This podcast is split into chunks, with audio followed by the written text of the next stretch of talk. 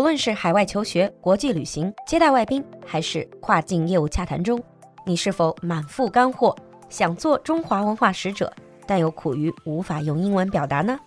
酒馆全新迷你板块 China Story，用英语说中国，双语播出，适合不同段位的你。让我们一起讲述有趣有料的中国故事。瑞龙呈祥酒馆铺子不打烊专区，陪您一起过大年。即日起至二月十六日，全店每满三百减三十，叠加九八折，四十八小时发货，客服在线值班。微信小程序搜索“酒馆铺子”，过年来酒馆，今朝有酒今朝醉，生活不要太疲惫。另外，酒馆文化新年礼用英语说中国视频课程全新上线，节目里没有的三十个中华文化话题，精美国风课件，帮你梳理中国文化，提升英语词汇，让你可以用英语把咱们自己的文化传统和故事讲给世界听。来微信视频号“璐璐的英文小酒馆”搜索课程，或者直接在这个音频长图扫码，给自己和家人朋友送上这份新年的文化大礼吧。Now, on with the show.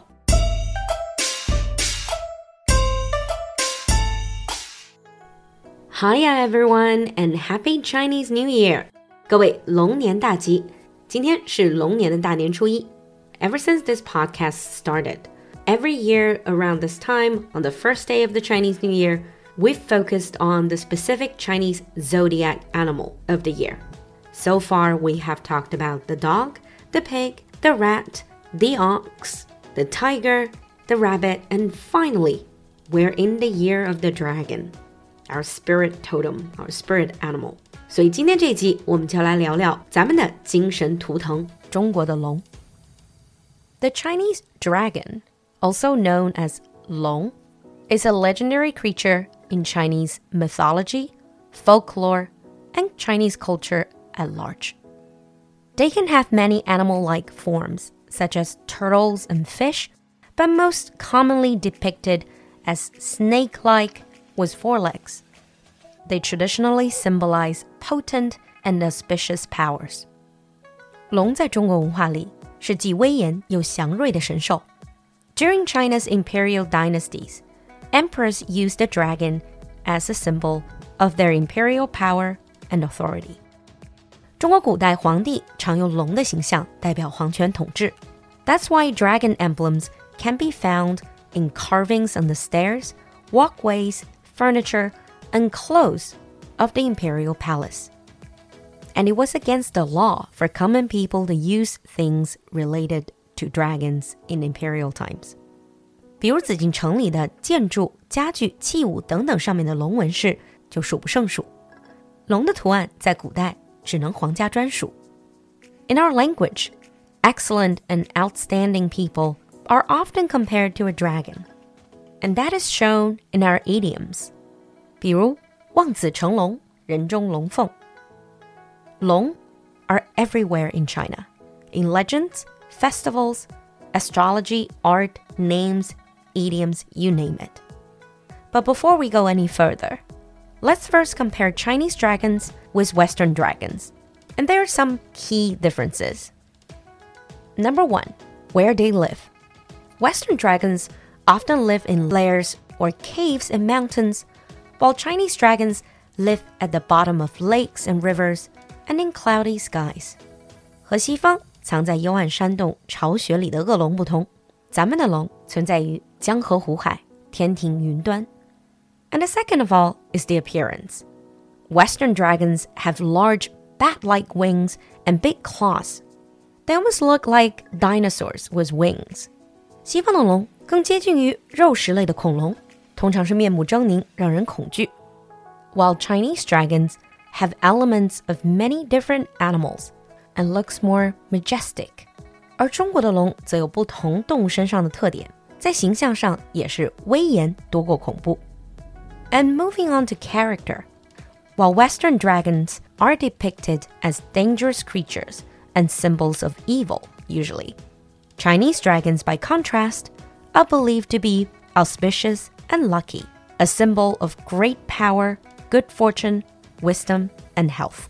在性格上来讲， 西方文化里说的 dragon 通常是邪恶、危险的存在，而中国的龙则是象征权力、智慧、财富的祥瑞之兽。中华文化里龙的意象和西方说的 dragon 相去甚远，一正一邪。所以近些年来，有不少学者提议将中国的龙直接翻译成龙，而不是 dragon。And it certainly does make sense. On top of that, Chinese long are strongly associated with water and weather. They are believed to be the rulers of moving bodies of water, such as rivers, seas, waterfalls. And there are four major dragon kings, representing each of the four seas. 大到四海龙王，小到一口水井里的井龙王，龙在我们的民间信仰里一直都是水的掌控者。Because of this association, many Chinese villages, especially those close to rivers and seas, build temples dedicated to their local dragon king. 一直到今天，中国江河沿岸的城镇还保留着不少古时建成、祈祷无憾无涝的龙王庙。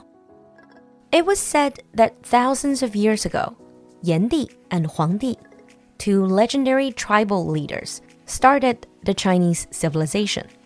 And it is said that these two ancestors of the Chinese people were both related to dragons. 传说中，华夏民族的先祖炎帝、黄帝都和龙有密切的关系。比如，相传炎帝为其母感应神龙首而生，死后也化成赤龙。So as time went by, we began to refer to ourselves as the descendants of Yan Di and Huang Di, as well as descendants of dragons. 这也就是为什么我们把自己称作炎黄子孙，也是 龙的传人。Even till today, the Chinese long remains an important totem for us. It represents our unrelenting and pioneering spirit of keeping pace with the times. 时至今日，龙依然是中国人重要的精神图腾，象征着中华民族不屈不挠的开拓精神。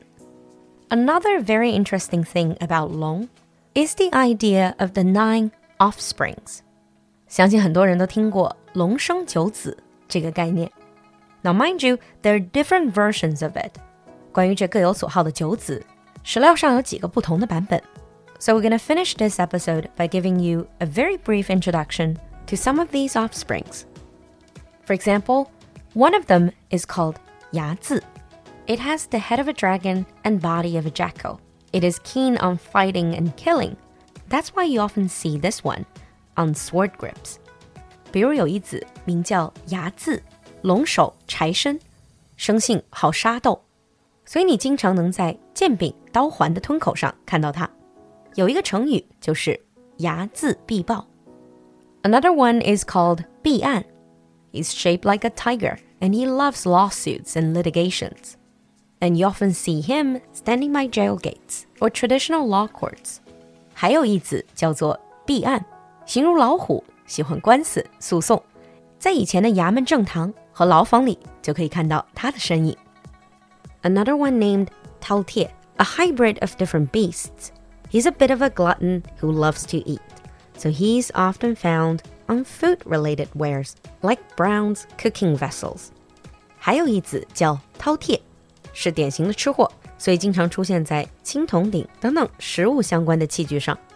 even now, Taotie is another name for foodies in Chinese.